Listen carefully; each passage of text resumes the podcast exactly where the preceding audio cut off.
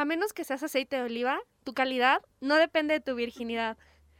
El mundo cambia cuando nosotros nos informamos y nos amamos. Ya inicia un episodio más de Voces Violetas. Te damos la bienvenida a este, tu espacio, donde podremos aprender juntas, platicar sin miedos ni prejuicios, sobre el amor, la amistad, el noviazgo y, ¿por qué no?, de nuestra sexualidad y nuestro cuerpo. Esto es Voces Violetas.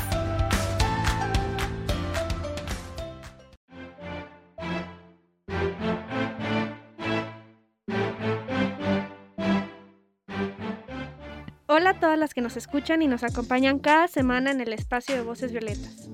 Este programa lo realiza el Instituto Colimense de las Mujeres del Gobierno del Estado de Colima. Yo soy Mafer y está conmigo Marifer Hola, un gusto estar aquí en otro episodio más. e Ixel. Hola, ¿cómo estás? Hola, mucho gusto, muy bien. Y muchas gracias por la invitación. Yo soy Ixel Fonseca, soy estudiante de turismo, soy actriz de teatro y soy feminista, gracias a Dios. Muchas gracias por acompañarnos el día de hoy. Y con esta frase al inicio, pues yo creo que ya se imaginan de qué hablaremos. Sí, hoy vamos a hablar sobre la virginidad. Así es. Hablaremos de qué significa la virginidad, cuáles son los estereotipos que hay y también sobre el primero o los primeros encuentros sexuales. Yo creo que todas hemos escuchado alguna vez esta palabra, pero quisiera saber de ustedes. ¿Qué conocen o qué significa esta palabra de virginidad? Pues yo creo que es algo que muchos muchas veces lo hemos visto en los medios de comunicación como una mujer es, más valiosa cuando es virgen, o todas estas cosas que, por ejemplo, mi mamá me decía que la virginidad era muy importante, o las amigas, o son algo que de cajón sabemos. ¿De dónde lo, ¿De dónde lo sabemos? Mira, nunca, nunca entendemos qué, pero lo sabemos, siempre. Pues esta palabra, como dice Itzel, siempre ha sido como muy arraigada por nuestras familias desde antes, desde la sociedad. Y siempre se nos ha hecho creer que, o sea, si eres virgen, o sea, bueno, se nos ha hecho creer que mientras seas virgen vales más que cuando ya no lo eres, o, o al menos desde esa perspectiva tienen los hombres, de ay, no es que ya no eres virgen. Entonces, creo que hay muchos mitos que podemos platicar más adelante. Sí, claro. ¿Y de dónde han escuchado que ha salido esta palabra de virginidad? Yo lo escucho mucho de mi casa, incluso de la religión. Pues yo también lo llegué a escuchar en mi casa. Bueno, mi, la familia de mi mamá es muy católica, entonces lo escuchaba mucho ahí. Lo escuchaba mucho con mis amigas, sobre todo en la secundaria. Creo que fue la época donde más lo, lo aprendí y pues no se diga en la preparatoria, ¿no? Entonces creo que, creo que de ahí yo lo adquirí como, como algo que debía ser y también lo pensé como algo muy importante. Que ahora yo digo, ah, eso, no es tan importante, pero antes sí lo sentía así. Y creo, ahorita que mencionas lo de, lo de la religión, creo que es algo muy importante porque como ya lo mencioné, que es algo que lo traemos arraigado, también se remonta mucho a la necesidad o, mm, bueno, sí, no la necesidad, pero como esta, no sé cómo expresarlo, pero que tenemos que llegar vírgenes hasta el matrimonio. Sí, y es algo que cada quien decide y cada quien tiene su libertad, pero no es algo que se deba de imponer como se ha visto antes. Incluso hay una gran diferencia entre el concepto de virginidad entre mujeres y entre hombres.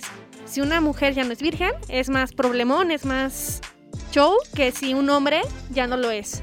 ¿Ustedes qué han escuchado sobre esto? Sí, no, y ahorita que, ahorita que mencionas eso, eh, que se da mucho de que, cuando, que como lo comentábamos, no sé, el día de ayer, Maffer, que si en los pueblos se da de que tienen 15 años los niños y los papás los llevan con una sexo servidora para que se den el estrenón. Cuando en las mujeres pierdes la virginidad y, o sea, es el fin para, es el fin para ti, para tu relación con tu familia, o sea, todo. Sí, pues yo también lo, lo considero de esa forma. Como es tan importante siempre para todos, no solo para la sociedad mexicana, aunque sí, sí lo es, pero yo recuerdo que leí un libro eh, de, se llama Memorias de una geisha, no sé si lo han leído, cómo era tan importante para ellas ser vírgenes, porque después ellas eh, vendían esta virginidad, por así decirlo, a un, podemos decirle ahora eh, más modernamente un sugar daddy, pero en ese tiempo no se llamaba sugar daddy. Pero sí, como, como siempre es tan, tan importante como a las mujeres se nos recrimina por empezar nuestra vida sexual. Y a los hombres les dicen, eh, eso campeón, tú puedes, ¿no? Justamente eso, y de hecho lo estábamos platicando el otro día con, con nuestra compañera Iber, y nos decía esto que siempre nos, nos ven a las mujeres como que tenemos que estar nuevas, que tenemos que estar para estrenarnos. Y ese es el problema, ¿no? El, justo lo que dices, el sugar daddy, que tiene que, es un señor de sesenta y tantos años que se agarra a una niña de 20 porque está más nuevecita y mejor. Cuando no debe de ser así. O sea, no es correcto tan solo que ella quiera, pero en cualquier caso nace de esta misma construcción, este mismo pensamiento machista, mejor dicho. Entonces, quisiera saber si conocen algunos mitos sobre la virginidad. Pues, este, pregunté en, en Instagram a, a, las personas sobre mitos que habrían escuchado sobre la virginidad. Y los que más me comentaron fue que cuando pierdes la virginidad se te ensanchan las caderas. Ay, sí, sí, sí, sí. la verdad, yo nunca lo había escuchado. Yo sí, muchas veces. También que, que, se, que se puede perder cuando usas un tampón. Y creo que aquí es importante, bueno, entrar un, un poco del espacio de la explicación. Que la virginidad se cree cuando tienes un tejido en la vagina que se llama imen que se cree que cuando se te rompe es cuando pierdes la virginidad. Pero la realidad, o sea, se cree que el himen eh, cubre todo el espacio de la vagina, cuando en verdad tiene un hoyo, porque pues por ahí sale nuestra sangre de la menstruación, si no pues por dónde saldría. Entonces, se cree que cuando, cuando ya lo tienes roto o cuando te sangra es cuando lo pierdes, pero la realidad es que lo puedes, o sea, la virginidad se cree que se pierde cuando el pene penetra en la vagina y rompe el himen. Pero en la realidad el himen se puede romper por muchas otras causas, por andar en bici, por montar a caballo, por un golpe, porque introduzcas algún objeto sexual, no necesariamente el hecho de que tengas una relación con un hombre. Sí, yo llegué a escuchar otro, otro mito cuando estaba en la secundaria una de mis compañeras fue la primera de toda la generación que perdió pues esto llamado virginidad que dicen por ahí. Y recuerdo que decían, empezaban a decir entre, entre nosotras, entre las chicas, de, es que ya se le está viendo cómo se le abren las piernas, cómo, cómo está arqueada, ¿no? Y, y, yo de que sí, se le ve, se le ve. Pero, pero no es cierto, esto no es cierto. Y, y, todos estábamos bien asustados porque creíamos que su mamá se iba a dar cuenta por esto. Entonces ahí andábamos tratando de que cierra más las piernas cuando caminas, cierra más las piernas para que su mamá no se diera cuenta. Y ahora apenas me estoy dando cuenta de esto y la verdad es que me da mucha pena haber creído esas cosas. Pero es algo que yo creo que todas hemos llegado a creer y pues que tenemos que pasar para darnos cuenta de que no es así. Creo que es momento de ir aclarando ciertas cosas y romper con algunos mitos y dudas y que iniciemos esto escuchando la cápsula que tenemos preparadas. Vámonos a la cápsula.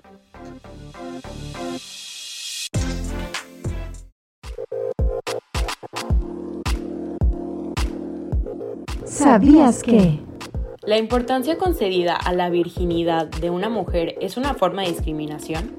Así es, los organismos de las Naciones Unidas como ONU Mujeres, la Organización Mundial de la Salud y ONU Derechos Humanos afirman que la virginidad no es un término médico ni científico, sino un concepto social, cultural y religioso que refleja la discriminación en razón de género contra las mujeres y las niñas.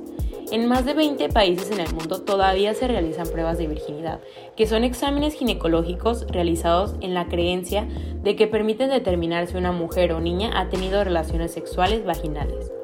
En esta prueba inspeccionan el himen para detectar rasgaduras o el tamaño de la abertura de la vagina, lo que realmente no revela antecedentes de actividad sexual de una mujer, pero sí son incómodos, dolorosos y una total violación a los derechos sexuales y reproductivos de las niñas, adolescentes y mujeres. La virginidad entonces no existe, es nuestro derecho y nuestra decisión cuándo y con quién iniciar nuestra vida sexual. Y debe ser deseada, responsable y amorosa, siempre con deseo y cariño y nunca con violencia ni dolor.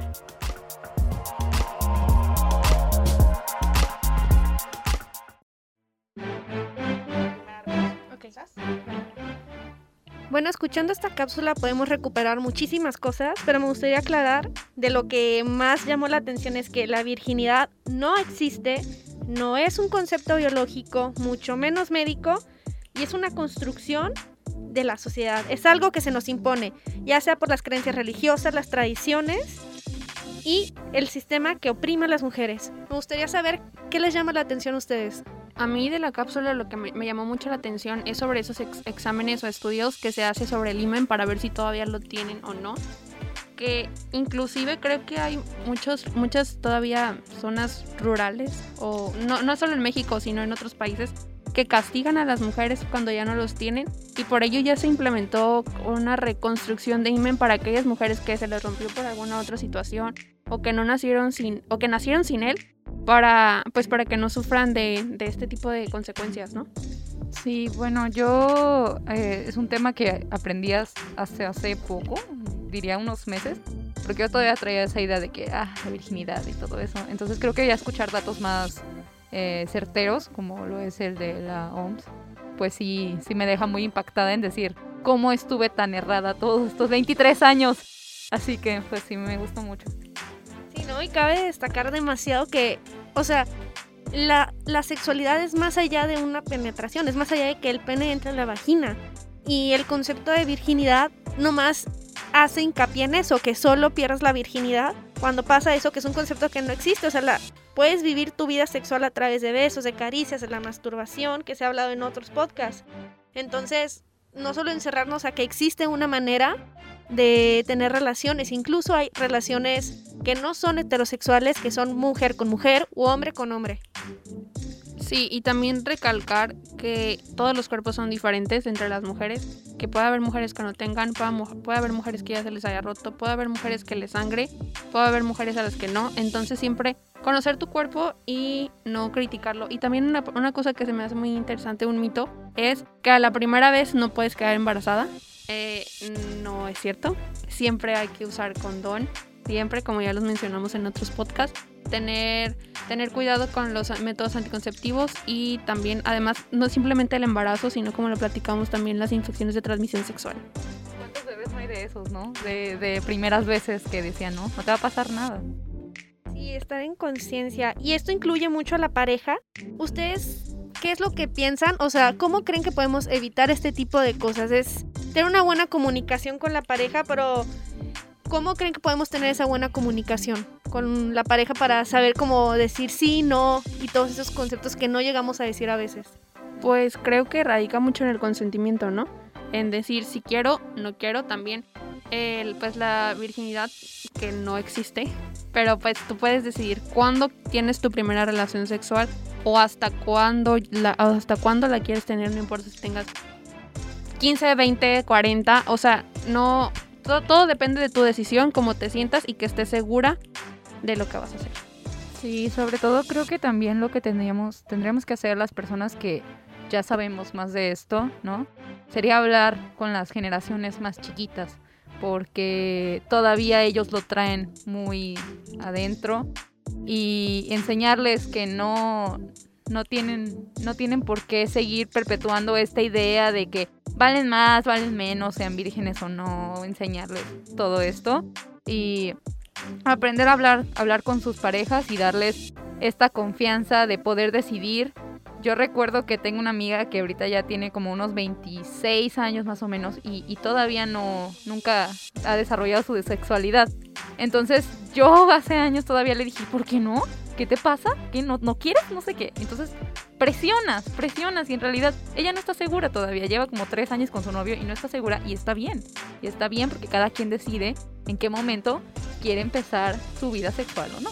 Exactamente, entonces esto que dices es súper importante, el saber cuándo quiero, cómo lo quiero, dónde y sobre todo con qué cuidados, o sea, si voy a usar condón, como decía Marifer, si no lo voy a usar, que no se recomienda, obviamente, pero o sea, es saber qué quiero y conocer antes de hacerlo, porque algo que pasa mucho es que estamos muy chiquitas, que están muy chiquitas las niñas y de repente ya se avientan y no saben qué están haciendo, no saben qué está pasando, las posibilidades y las consecuencias que pueda haber. Y esto va igual con nuestro plan de vida, que debemos de irnos ya haciéndonos desde, desde los 15 años y protegiéndonos. Y de lo que hemos hablado ahorita, todos los temas que han salido, me gustaría saber, pues, qué es lo que piensan sobre ya final de la virginidad. pues saber o recalcar que no existe es una construcción, es una construcción social y pues desmitificar esto de que los tampones te quitan la virginidad, la primera vez no puedes quedar embarazada, que creo que son los dos muy importantes. Pues yo también me, me, concluyo que tenemos que continuar esparciendo este conocimiento para que no sigan habiendo todas estas ideas que tienen las personas y yo hago mucho hincapié en las nuevas generaciones porque creo que creo que vivimos ahorita en un tiempo muy chido donde nos estamos cuestionando un montón de cosas. Entonces, las nuevas generaciones van a venir aún más chidas que nosotras. Entonces, y seguimos repartiendo conocimiento. Entonces, me quedo con esto. Perfecto, muchas gracias. Nosotras sin duda aprendimos muchas cosas el día de hoy y esperamos que ustedes que nos escuchan también. Gracias por seguirnos. Les recordamos que pueden comunicarse a la línea directa 075 del Instituto Colimense de las Mujeres en caso de vivir una situación de violencia. Está disponible para ustedes las 24 horas del día. Por hoy terminamos. Gracias por acompañarnos en esta emisión de Voces Violetas, programa del Instituto Colimense de las Mujeres, impulsado por el Gobierno del Estado de Colima. Yo soy Mafer y les doy las gracias a Marifer y a Excel por venir. Voces Violetas, un espacio para ti, un espacio para todas.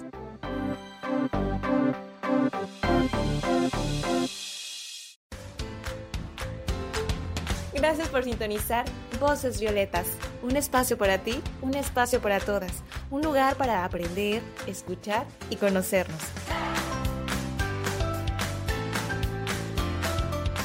Esta es una producción del Gobierno del Estado de Colima a través del Instituto Colimense de las Mujeres.